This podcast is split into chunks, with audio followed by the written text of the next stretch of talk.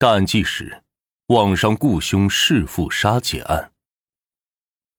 我们每个人都会经历两个家庭，一个是自己出生与成长的家庭，另外一个则是自己和爱人一起组建的家庭。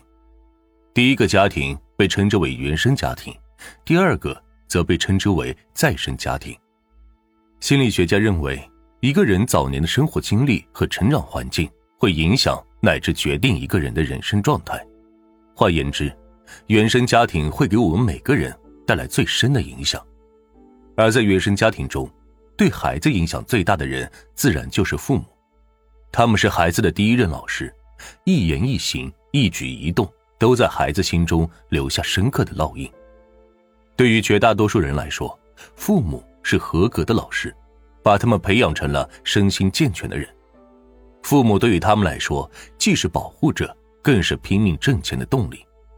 可是有些人却不这样，他们认为父母并不合格，给自己造成了无尽的痛苦。有些偏激的人甚至会将父母视为仇人，做出一些出格的事来。河南周口就曾经发生过这样一起悲剧。一个年仅十八岁的高中男孩，在距离高考还剩二十多天时，网上雇凶弑父杀姐，只有母亲因事外出，侥幸躲过一劫。这个高中生为何如此恨亲人？他又是如何走上卖凶杀人之路的呢？一九九五年，高伟成出生在一个干部家庭，当时父亲高天峰是河南周口某镇的负责人。高伟成出生时。父母已经育有一女了，她就是十岁的高伟毅。那时周口计划生育查得很严，普通人的话躲躲藏藏几个月把孩子生下来，被发现了肯定难逃罚款。可是高天峰不一样，不是罚款就能了事的。他是某镇的负责人，是公职人员，一旦被查出生了二胎，会直接被撤职，一点周旋的余地都没有。为了不影响仕途。高天峰夫妇把高伟成送了出去，交给了一个亲戚抚养。一个嗷嗷待哺的孩子，在最需要父母关爱的时候，却不得不寄人篱下。即使亲戚照顾的再周到体贴，也比不上在父母身边的安抚。所以高伟晨稍微懂事了，他就很抗拒住在亲戚家，和父母聚少离多的生活，让他倍感失落。在高伟晨看来，自己是超生的孩子。一个不该出生的人，可既然父母生了他，为何不养他呢？当然，高天峰夫妇肯定很爱这个儿子，能够冒着撤职的危险生下高伟成，足够证明这一点。可是抚养孩子不仅仅是经济物质上的照料，更重要的是精神上的慰藉。父母不在身边，让高伟成缺乏安全感，心里也埋下了怨恨的种子。等到高伟成长大后，依然不能和父母待在一起，只能去周口邻近的漯河市上学。与此同时，高天峰凭借着真才实干，一路胜任为副处级职位。可是父亲再厉害，也和高伟成无关，他根本不敢和同学们说父母的真实情况。高中时，高伟成已经成长为身高一米八左右、体重将近二百斤的大小伙子了。父母为了弥补心中的亏欠。在经济上给予了很大的支持，一周的生活费就高达两千元。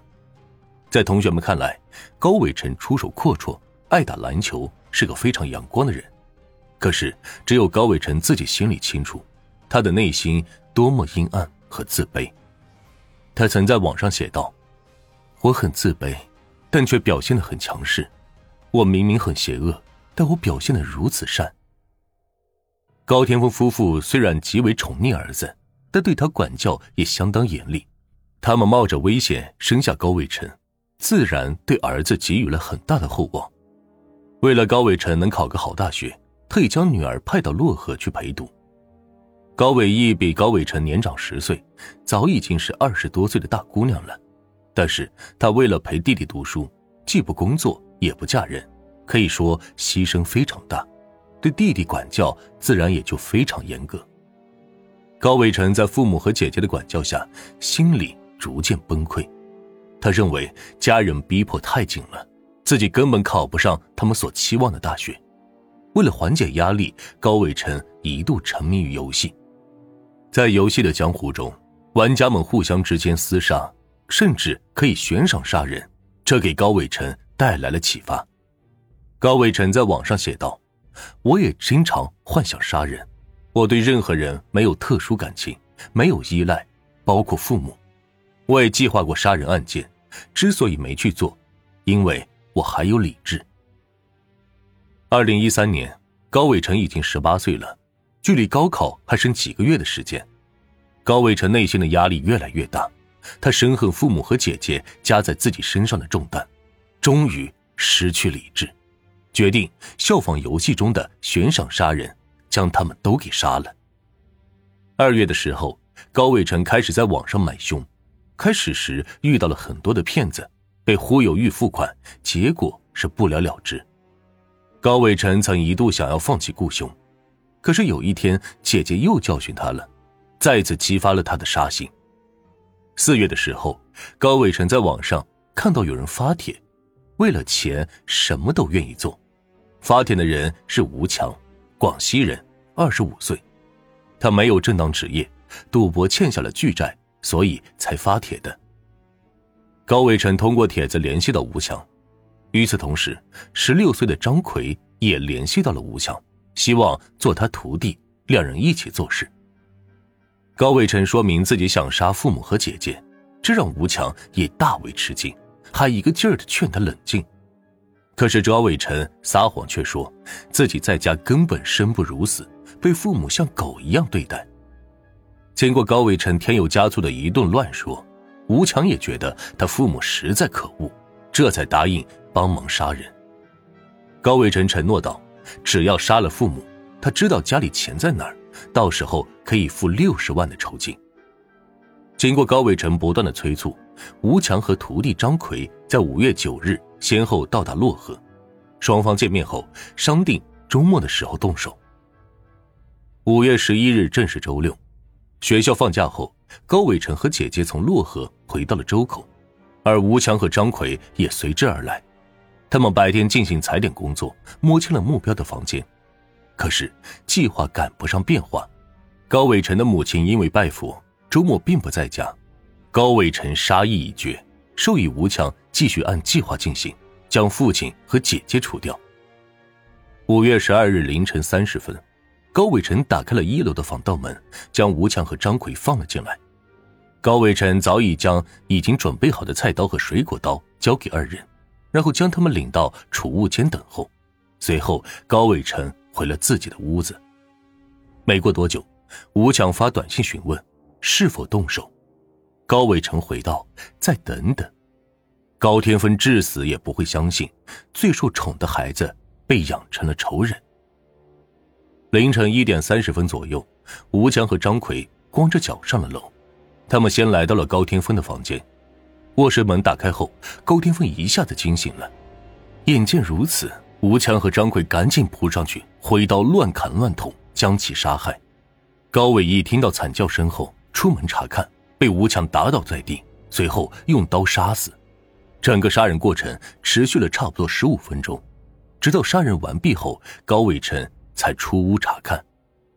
本来按照约定，吴强他们负责清理现场的，还要碎尸灭迹的。可是打斗的动静太大，已经用邻居开灯了，根本来不及收场了。最终，高伟成从家中翻出了九万元现金和一些玉器，交给吴强和张奎，让他们两人赶紧跑路。邻居听到后报警，办案人员很快来到现场。高伟成声称自己也不知道发生了什么，凶手杀人时他躲在屋里没敢出来。可是办案人员见多识广。查看现场后，认为这并不是简单的抢劫杀人案，而是有明确指向的凶杀案，所以当场就将高伟晨给带走审问了。第二天中午，高伟晨心理防线就崩溃了，坦诚了雇凶杀人一事。随着吴强和张奎的落网，此案顺利侦破。这又是一起令人痛心的案件呀！谁也不希望看到这样的悲剧。毕竟，我们养育孩子不是为了养个仇人，可是只有正确的教育孩子，才能培养出一个身心健全的人。